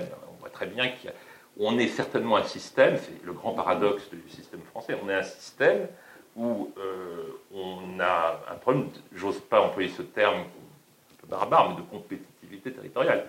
Notre organisation territoriale nous coûte cher et pourtant elle ne donne pas satisfaction. Et là, il y a un problème de réforme de l'État, mais dont la solution n'est pas de retirer l'État, mais c'est de repenser la décentralisation, l'État, etc. Non pas de dire ben, on va mettre encore plus de décentralisation parce que ça ne fera que- problème. Oui, oui, oui, tout à fait. Tout à fait. Euh, non, là, on était dans une logique. Il y a eu un très très bon. euh, il y a quelques années, il y a eu un. Vous le trouverez sur, euh, d'ailleurs sur euh, Internet très facilement. euh, L'administration, le ministère de l'Intérieur avait demandé à Marcel Gaucher, euh, belle époque, il y a 4 ou 5, 6 ans, euh, le ministère de l'Intérieur a demandé à Marcel Gaucher de, faire un rapport sur euh, l'avenir de l'État territorial. On avait réuni autour de Marcel Gaucher certain nombre de hauts fonctionnaires avec lesquels il a échangé, puis il a fait un rapport qui est très remarquable, qui s'appelle, je crois, l'État territorial à l'horizon euh, 2000, euh, 2020, je crois. Vous trouverez sur le site de Marcel Gaucher ou sur, Internet, et où il disait qu'il y avait quelque chose de tout à fait contradictoire, il y avait un- un- une demande de plus grande autonomie de l'individu, etc. En même temps, il y avait une demande d'État sur le territoire très forte, et que si elle n'était pas satisfaite d'une manière ou d'une autre, euh, système français irait vers de graves problèmes. Donc voilà, donc euh, je pense qu'il y, a- il y a une logique, vous savez, c'est comme les, la RGPP, enfin toutes les, les réformes qui ont été faites ont été des, des réformes qui, qui- qui consistaient à, à passer le rabot un peu partout, sans, sans véritablement euh, faire de micro le micro. Oui, pardon. J'avais posé. Vous m'avez entendu quand même Oui. Sans micro. Non, non, je parce que Arnaud Tessier avait arrêté de parler dans le micro. Donc, pardon. Est-ce que quelqu'un a une dernière euh, question euh, Encore deux, deux ou trois? Ah bon, bon, bon. Ok. Comment imaginer euh, la confiance dans ce monde de réseaux, euh, de BFM, etc., d'archipélisation, je ne sais pas si on peut le dire, de la société et des psychologies de plus en plus individualistes? Qu'est-ce que ça pourrait être la confiance? Alors, je crois que la confiance, enfin, je veux dire, le- la base de la confiance, c'est que, l'action soit conforme à la promesse et que cette action soit efficace. Je, pense que c'est tout bête, hein, euh, c'est facile à dire comme ça. hein, je reconnais que c'est un peu plus compliqué à faire, mais je pense que la rupture de la confiance, c'est le constat par les citoyens que les politiques menées, promises, annoncées, euh, proclamées depuis allez, 95, allons, euh, remontons à l'élection de Chirac, parce que je pense que ça a vraiment été. Alors, je ne mettrai pas 81 dans ce, dans ce paysage-là. Euh, changer, la, changer la vie, hein, c'était quand même ambitieux. Mais il y a eu y a eu des choses qui ont correspondu à cette promesse-là pendant deux ans. Puis après, la réalité, euh, euh, le mur de la réalité a été, brutal, et de la réalité économique et financière, à une époque où euh, le franc était une monnaie nationale et vulnérable. Mais depuis 1995, la promesse n'est pas tenue. Voilà, à partir du moment, enfin, mais c'est comme dans la vie, dans les relations humaines ou dans les relations de travail. Quand, quand on fait des promesses et qu'on ne les tient pas, quand on est en capacité de faire des promesses et qu'on ne les tient pas, ou qu'on ne peut pas les tenir, qu'on ne sait pas les tenir, ben, les gens n'y croient plus. C'est assez simple. Hein. C'est un peu, un peu rustique comme explication, mais je pense que c'est le fond du problème. Euh, a quelque chose qui me trotte dans la tête depuis un certain temps, et de vous voir tous les deux là, je vois quelqu'un au milieu, entre vous deux, mais c'est un lien, c'est un pont. aussi, parce qu'il y a l'éditeur qui est derrière aussi. Euh, je pense à un personnage, euh, souvenez-vous, c'est le discours d'Aiguilière, attention, c'est pas celui de Sarkozy, c'est celui prononcé par Stéphane Hessel, un jour où il y avait encore de la neige, et qui prononce un discours. Il y a l'éditeur qui est présent, un éditeur local, tout petit éditeur, et qui lui demande ce que vous venez de dire dans votre discours, il faut le coucher sur un livre. Et ce livre, c'est Indignez-vous. Plus personne ne parle d'indignez-vous. Indignez-vous, ça vient du CNR, et indignez-vous, c'est les gilets jaunes, c'est actuel aussi. Qu'est-ce que vous en pensez? Personne n'en parle. Est-ce que c'est parce qu'on a les mémoires courtes, comme vous l'avez dit tout à l'heure? Ou est-ce que je me trompe complètement et que je n'ose jamais en parler? Oui, peut-être, oui. C'est parce qu'on a la mémoire courte et puis parce que tout simplement, euh, on a voulu gommer euh, ce qui paraît quand même assez fondamental, c'est que la politique, c'est une part de passion. Euh, il y a une part de passion en politique.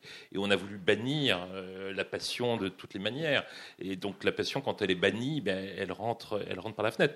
Regardez, la politique, c'est quand même, et dans les grandes démocraties, c'est comme ça. Et c'était comme ça sous la Ve République, quelles que fussent les circonstances. Il y a une vie parlementaire. Si vous n'avez pas de vie parlementaire, si vous avez une majorité qui est totalement, euh, euh, je ne ferai pas de qualificatif, eh bien, s'il n'y a pas un minimum de passion dans, la démocratie représentative, ben la passion, euh, la passion, elle, se manifeste autrement. Elle peut se manifester dans la rue, elle peut se manifester de multiples façons. C'est arrivé dans de multiples circonstances. Et l'indignation, oui, l'indignation, c'est une, c'est une façon aussi de d'exprimer cette passion démocratique, euh, je pense. Euh, je n'étais pas d'accord avec tout ce que disait Stéphane Hessel, mais effectivement, je crois que ce qui a fait le succès de son livre, et ce qui fait qu'il a, il a touché une fibre, c'est le mot même à lui seul, et puis le ton qu'il employait. Et puis effectivement, il parlait, il venait, vous avez raison, la résistance, etc. Quand j'entends dire ici ou là que toutes sortes de choses en France, à date de 45, que ça a été fait pour reconstruire le pays, que, c'est daté, que tout ça est passé. Non, ça n'a pas été fait pour reconstruire le pays. Ça a été fait pour durer. Euh, par exemple, la sécurité sociale, c'était un projet de refondation de la démocratie. Ce n'était pas du tout circonstanciel. Euh, les grandes réformes de 45, ce pas des choses qui ont été faites par De Gaulle pour faire plaisir au Parti communiste. Euh, de Gaulle voyait, là encore, loin. Et il a repris ça en 58, lorsque les institutions politiques, enfin, ont été de nature à lui permettre d'agir de, manière concrète. Donc, je, pense vraiment que, oui, je pense que c'est ça qui, qui, fait que. Et, puis, d'une certaine manière, je dirais que. Euh, la, résistance, pas seulement son côté romantique, mais euh, toute la force qu'elle a exprimée en 1945 par justement tout ce programme de rénovation de la France, mais c'est la manifestation même de l'indignation. Le 18 juin 40, c'est un acte d'indignation devant la défaite et devant le fait que les élites s'inclinent. Devant, c'est ça. je pense, c'est le fond même de ce qui est. Euh, alors pour le coup, si je, ramène dans ma maison, l'esprit gaulien, c'est ça. C'est le refus de s'incliner, c'est l'indignation d'une certaine manière. Oui. Euh, l'un des problèmes, me semble-t-il, des 10, 15, 20 dernières années, c'est que euh, l'indignation, qui est un moteur euh, légitime, l'indignation contre l'injustice, l'indignation contre l'inégalité,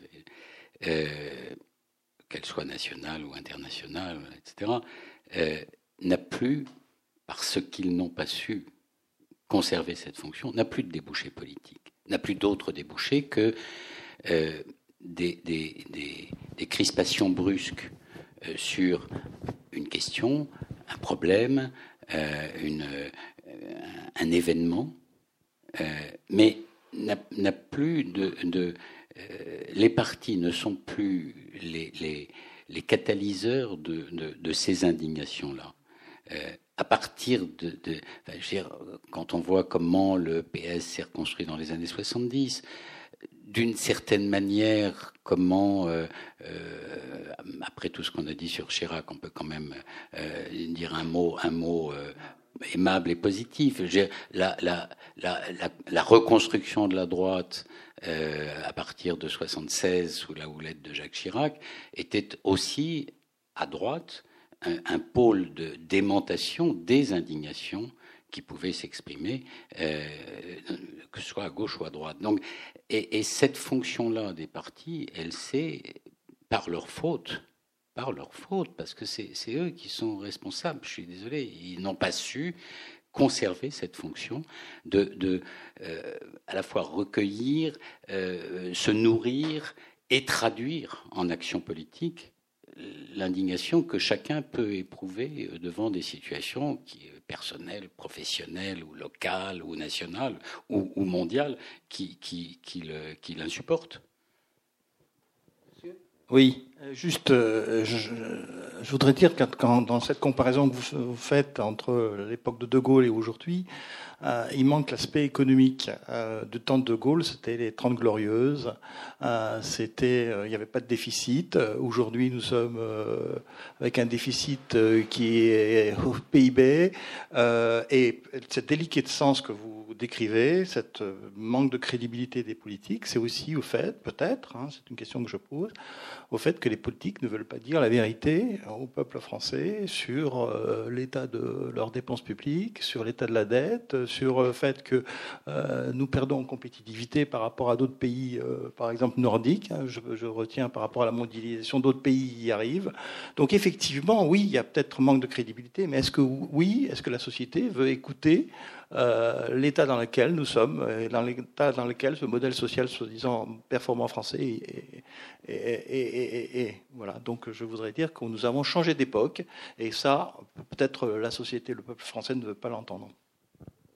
Juste un, mot, euh, vous avez raison, mais d'ailleurs, ce qui fait le caractère aigu de l'année 69, c'est que De Gaulle voit que les choses vont changer. C'est-à-dire qu'ils voient des temps de crise qui vont arriver, mais les gens ne veulent pas l'entendre. Et pour le coup, je dirais qu'on comprend que les gens n'aient pas envie de l'entendre, parce que c'est une période, encore une fois, on est, euh, on sort, on est 25 ans après la fin de la guerre, même pas, euh, et on est 6 euh, ou 7 ans après la fin de la guerre d'Algérie. Donc les gens veulent, ne veulent pas entendre cette idée que euh, la civilisation euh, occidentale va peut-être vers des difficultés très graves et que la confrontation avec l'Est n'est peut-être pas l'alpha et l'oméga de toute chose. Et vous avez entièrement raison, il y a un certain nombre de... Mais je crois que ces, vérités, on, les, dit aux Français, on n'arrête pas de parler des déficits, si, de la dette, etc. Mais simplement, on a l'impression qu'il n'y a qu'une réponse, qu'il y a une forme de qu'une seule réponse politique, qui est euh, ce que je disais tout à l'heure, restriction budgétaire, euh, un petit peu euh, sans, sans, enfin, sans aucune espèce. On ne touche pas. je regrette. Y a pas. Je, ne crois pas, par exemple. Je suis désolé de revenir sur ce sujet de la décentralisation. Je ne crois pas que si on réforme en profondeur la décentralisation, il va y avoir des gens qui vont se défendre, descendre en masse dans les rues pour défendre le système de la décentralisation tel qu'il est aujourd'hui. Il n'est pas populaire en réalité. On a l'impression qu'il y a un défaut de démocratie locale, peut-être pour défendre les maires. Donc voilà, par exemple, on a un problème d'efficacité de, notre système public euh, qui est énorme en France. Et ce n'est pas un sujet. Euh, voilà. Les retraites. Euh, les retraites, je pense que c'est tout à fait possible aujourd'hui dans un pays comme la France d'organiser un débat profond, comme on l'a fait sur Maastricht, sur les, réponses à la crise des retraites. Mais on a l'impression, en quelque sorte, qu'il y a quelque chose qui s'appelle la mondialisation, que face à la mondialisation, il n'y a pas grand-chose à faire en réalité, surtout que maintenant il s'additionne le problème du développement durable et l'idée qu'il faut gérer un amenuisement progressif euh, euh, en réalité de, des ressources, de, la, qualité, de, vie planétaire. Euh, donc toute idée de progrès a disparu voilà, je pense que le, constat, on n'arrête pas quand même de le dire, si quand même qu'il y, a un problème de déficit budgétaire, etc. Mais la société, euh, je pense que pour demander un effort aux gens, il faut euh, d'abord leur proposer des, solutions qui ne sont pas toutes unilatérales, et puis aussi organiser des débats de fond. Euh, des débats de fond, je pense qu'il y a des débats de fond, des débats publics, et je regrette, je, reviens toujours à mon idée, je pense que le référendum est un bon outil. C'est un bon outil, il ne s'agit pas de faire un référendum en trois jours, euh, où le président de la République dit j'engage ma responsabilité, mais de dire, par exemple, on va organiser un débat national dans le cadre d'une procédure référendaire, sur un sujet de société majeur, je pense aux retraites en particulier, mais ça pourrait être la décentralisation. Et on va en débattre véritablement avec, au bout, un débat qui débouche sur quelque chose. Un débat qui débouche, euh, voilà, un débat qui débouche sur un vote. Et avec un engagement de responsabilité politique, je pense qu'il y a certains sujets qu'on pourrait débloquer. Je suis convaincu que le sujet des retraites pourrait être débloqué de cette manière, euh, parce que j'ai encore une fois été très marqué parce que pouvait donner une bonne campagne référendaire avec Maastricht. Non, pour prolonger d'un mot, euh, de mémoire, 1969, ça paraît baroque, très paradoxal. De Gaulle est battu, euh, je crois qu'on a 5,5% de croissance en 69 et 300 000 chômeurs en France. C'est, aujourd'hui, ça paraît euh, surréaliste. Euh, un, président qui aujourd'hui en France aurait 5% ou ne serait-ce que 3% de croissance, comme Jospin entre 95, entre 97 et 2002. populaire. il y aurait voilà, donc sur ce point-là, évidemment. Alors après, quand, François Fillon, en 2017, trois mois après la constitution du gouvernement, dit Je suis à la tête d'un État en faillite, en situation de faillite, alors il se fait ramasser ensuite par, euh, Sarkozy qui, lui donne de baffes et, qui le traite de collaborateur. Bon. Mais euh, il, il dit le fond de sa pensée en réalité, est, ce qu'il estime être la situation euh, euh, budgétaire, financière du, pays. Il n'y a aucune pédagogie, je suis d'accord avec, euh, avec Arnaud, il n'y a aucune pédagogie de tout ça. il n'y a aucune pédagogie sérieuse, approfondie. Il y, a, de temps en temps un politique qui dit on va à la cata, l'État est en situation de faillite. Mais, mais et quand François Hollande décide d'engager une politique euh, qui est à rebours de tous les credos du Parti socialiste jusque-là, euh, il le fait comment? Il le fait en crabe. Il le fait en crabe, il avance pendant entre, entre l'automne 2012 et, et, janvier 2014. Il demande un, rapport à, comment s'appelait-il, le, grand patron à Caillois. oui, euh, il pense que ça va euh, permettre de faire comprendre aux gens un petit peu qu'il y a un problème de compétitivité. Mais il n'y a, effectivement pas de débat approfondi. Euh, sur aucun de ces sujets entre 2012 et 2014. Et, bon, à partir de là, c'est difficile de. Euh, enfin, je, je, je, je n'excuse pas ou je ne justifie pas, plus exactement, euh, en disant ça, euh, les frondeurs socialistes, mais de fait, il n'y a pas eu, y compris au sein du Parti socialiste et au sein de la gauche, le travail qui aurait été indispensable pour que euh, ce changement de cap soit partagé. Après, ça, ça inévitablement, ça, a clashé. Mais, c'est vrai qu'il n'y a pas. Et les instances de, débat collectif, bah, on les cherche. On les cherche. C'est plus les médias, euh, c'est plus le Parlement, c'est pas le Parlement, euh, euh, c'est la rue, ça c'est évident.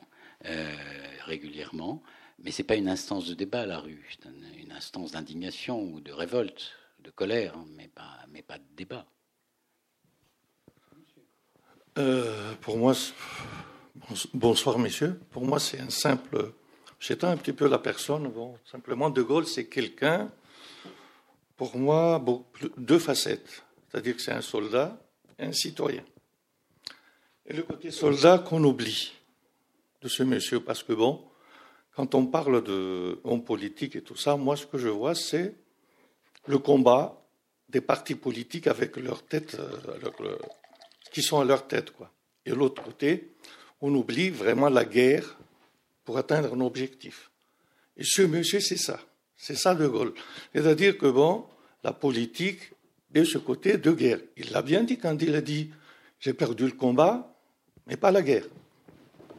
Et ça, il l'a, depuis, il l'a toujours fait jusqu'au bout. Mais c'est nous qui ne l'avons pas compris. Lui, il nous a compris, mais nous, pas. Surtout 68. 68, j'avais 10 ans. Et à la maison, j'avais des anciens, euh, on appelle ça tous dans l'armée, quoi. Ils ont tous fait l'armée, l'Indochine et compagnie. Et ce qu'ils ont dit tout simplement dans le temps, c'était simple. On commence à perdre la guerre. C'est-à-dire, l'objectif, c'est quoi maintenant? Et c'est à nous de voir le référendum, par exemple. Je vous donne un exemple euh, bien concret. Avec la communauté française, par exemple, il y avait le référendum pour que pas mal de pays ont eu leur indépendance. Ça nous a mené où? Parce qu'il n'était plus là peut-être pour le diriger. Et nous avons le Brexit aussi, avec le référendum qui n'est pas loin avec l'Europe. Je vous laisse là. Et merci.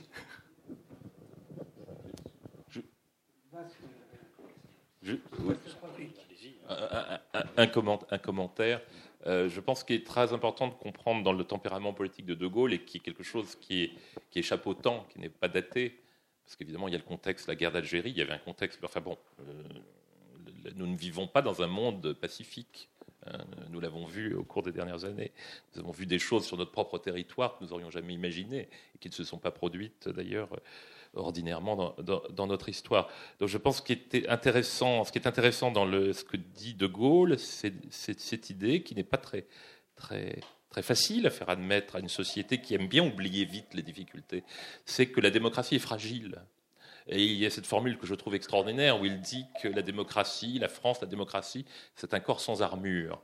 Et que la démocratie est fragile, que les crises sont toujours à nos portes et qu'il faut toujours armer par une volonté, une vigilance sans relâche, il faut toujours armer la démocratie parce qu'elle est sous une menace permanente. Et, il me semble que cette conception qui était difficile à admettre en 69, encore une fois par une société qui était dans le contexte qu'on rappelait, euh, le plein emploi, euh, les Trente Glorieuses, mais enfin les Trente Glorieuses étaient sur le point de s'achever. Et ce que De Gaulle voyait venir, eh bien c'est accompli. C'est-à-dire les 30 ou 40 dernières années, n'ont pas été des années faciles. Et, même, comme l'avait dit De Gaulle, comme le dira Solzhenitsyn, la chute du communisme n'a pas amené ce que tout le monde, beaucoup de gens disaient, espéraient, c'est-à-dire euh, l'avènement d'un monde pacifique. On est entré dans un monde très dangereux, presque plus dangereux par certains côtés. Donc cette idée, il me semble, et vous avez raison, euh, il y a le côté, euh, peut-être le côté soldat, mais euh, voilà, et puis je m'arrête là. il y a une phrase qui me frappe beaucoup parce qu'on dit toujours que, que De Gaulle n'a pas défini le gaullisme, c'est une chose un peu. Dans les, dans, les mémoires de guerre, dans les mémoires de guerre, il le définit parce qu'il parle de Jean Moulin, qui était un préfet d'ailleurs. Euh, Jean Moulin, il dit de Jean Moulin. Euh, Jean Moulin a été un personnage, un personnage extraordinaire. Il dit non pas seulement parce qu'il a incarné le combat qui a été la résistance, mais parce qu'il a incorporé l'État à la résistance. C'est-à-dire que Moulin voyait ce qui allait venir après. Quand il organisait la résistance, ce n'était pas seulement pour euh, chasser les Allemands et rétablir la souveraineté française, c'était aussi pour voir comment on allait construire la France différemment et construire la démocratie différemment. Et je pense que ça, c'est quelque chose, je ne pense pas que ce soit daté. Parce que les dangers aujourd'hui, les crises, ben, nous sommes dedans jusqu'au cou. Et que cette idée, euh, qui, à mon avis, est, fondamentalement gaulienne, euh, c'est celle. Euh, j'ai inversé une phrase dans mon livre qu'on trouve chez Perfit dans le Mal français en 75. Je pense qu'Alain Perfit est un homme très intelligent, mais que par cette phrase, il, n'a pas compris du tout ce qu'était justement le gaullisme ou la Ve République. Il a dit En France, nous avons toujours agi, et il le regrette, comme si l'ordinaire n'était qu'une atténuation de l'extraordinaire. Ben, je crois, oui, c'est très exactement ça. Pour De Gaulle, l'ordinaire, c'est-à-dire le confort, la quiétude, la tranquillité, ce n'est qu'une atténuation temporaire de l'extraordinaire et que l'histoire, l'événement, la vie d'un peuple, c'est l'extraordinaire, la règle, et c'est la crise des difficultés qu'il faut donc armer la démocratie.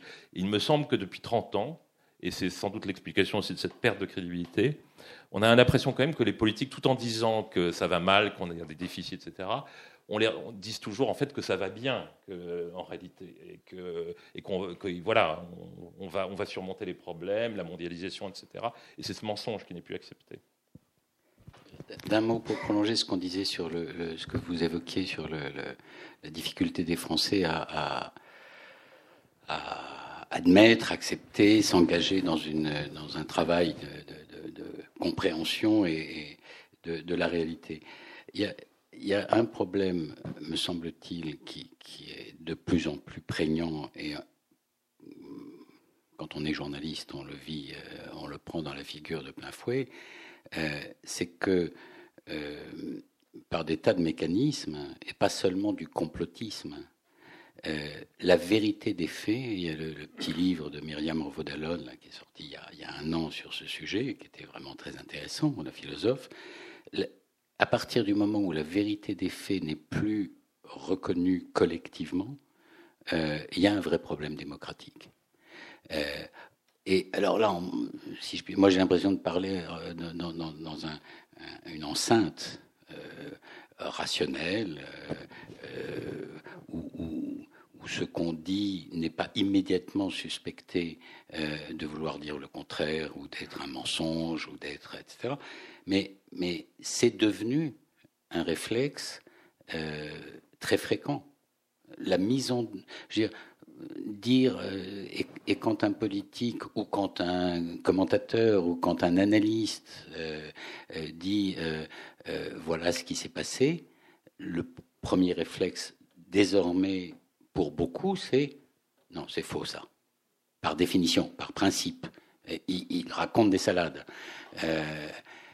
Et, alors, que, euh, les commentateurs se trompent, euh, évidemment, ça se produit. Que les politiques racontent euh, des choses enjolivées, ça se produit, évidemment. Mais si la vérité d'une réalité, réalité, combien y a-t-il de, je, reprends l'exemple de tout à l'heure, combien y a-t-il de fonctionnaires sur le terrain en France aujourd'hui par comparaison avec ce qui était le cas il y a 30 ans, par exemple? La vérité des chiffres, alors on peut leur faire dire ce qu'on veut aux chiffres, mais enfin c'est quand même une, je veux dire, c'est pas un mauvais thermomètre pour mesurer un certain nombre de choses. À partir du moment où tout ça est mis en doute euh, de manière presque euh, réflexe euh, chez beaucoup, la pédagogie devient compliquée. Alors elle, elle est, on dirait, elle est d'autant plus indispensable, c'est vrai, mais ou utile, mais mais elle devient très compliquée.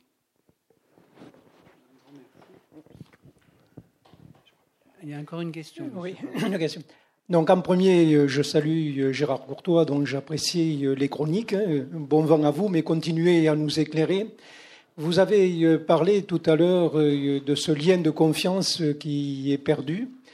Alors comment faire dans nos démocraties un peu malades pour le rétablir au-delà des référendums dont on voit qu'ils sont parfois dévoyés? Est-ce que l'introduction d'une dose, je dis bien d'une petite dose de proportionnel, peut être une réponse à ce lien euh, qui est perdu? Moi, je dirais que la proportionnelle, c'est un peu rajouter du poison au poison, si vous voulez. Euh, c'est non, je, je, pense que non, le référendum n'a pas été dévoyé. Euh, la logique du référendum a été perdue c'est-à-dire un référendum de fond avec une mise en jeu de la responsabilité politique. Par exemple, sur Notre-Dame-des-Landes. Ah oui, alors vous pensez à des référendums locaux ah bah oui, bah de toute façon c'est encore mieux là, puisque c'est un référendum dont la conclusion n'est pas respectée. Donc, mais si vous vous servez de l'instrument référendaire d'une manière logique, honnête et conforme euh, à ce qu'il est, ça marche, ça marche. D'ailleurs, on cherche des substituts. Euh, le grand débat, c'est un substitut. Mais on voit bien que ça ne produit pas l'effet escompté, puisqu'à la fin, il n'y a pas de mise en jeu de la responsabilité politique. La démocratie, c'est la mise en jeu de la responsabilité politique. Et je dois dire, c'est un peu par réfraction avec ce que disait monsieur, qui disait des choses justes sur, euh, sur un certain nombre de réalités, mais quand même, à la fin des fins, un pouvoir politique, et je ne vise pas l'actuel particulièrement, c'est une constante depuis d'ailleurs un certain propos de Jacques Chirac, qui avait dit que les Français étaient conservateurs. Un pouvoir politique qui s'abrite derrière le fait que les, gens, que les Français sont conservateurs et qui ne veulent pas de réforme, bah, c'est la négation même de la politique. Je crois, comme disait Pompidou dans le Nœud Gordien, qui vient d'être édité par l'excellente Maison Perrin, dans le Gordien, Pompidou dit gouverner, c'est contraindre et c'est amener les gens, euh, c'est d'une certaine façon contraindre et c'est amener les gens à faire des choses qu'ils n'ont pas envie spontanément de faire, payer des impôts, faire leur service militaire, etc. etc. Donc euh, si le politique dit on peut rien faire parce que le, peuple ne veut rien faire, c'est que les politiques sont mauvais, je suis désolé. Euh, tous les, peuples sont, tous pareils, les Français ne sont pas différents, contrairement à ce qu'on dit souvent. Les efforts, c'est toujours difficile, il faut un travail de conviction, et puis il faut l'engagement, après ce travail de conviction, de la responsabilité politique. C'est ça qui manque. C'est difficile de changer le peuple. je promesse qui sera tenue. Moi, j'ai un privilège par rapport à vous, c'est d'avoir euh, lu ces deux ouvrages remarquables. Et si vous voulez euh, prolonger cette longueur d'échange et de réflexion, je vous invite vraiment à lire ces livres qui euh, rendent, qui donnent de la hauteur, du temps et ce qui manque un petit peu aujourd'hui, du silence pour pouvoir nous pencher sereinement sur notre présent. En tout cas, merci de votre attention.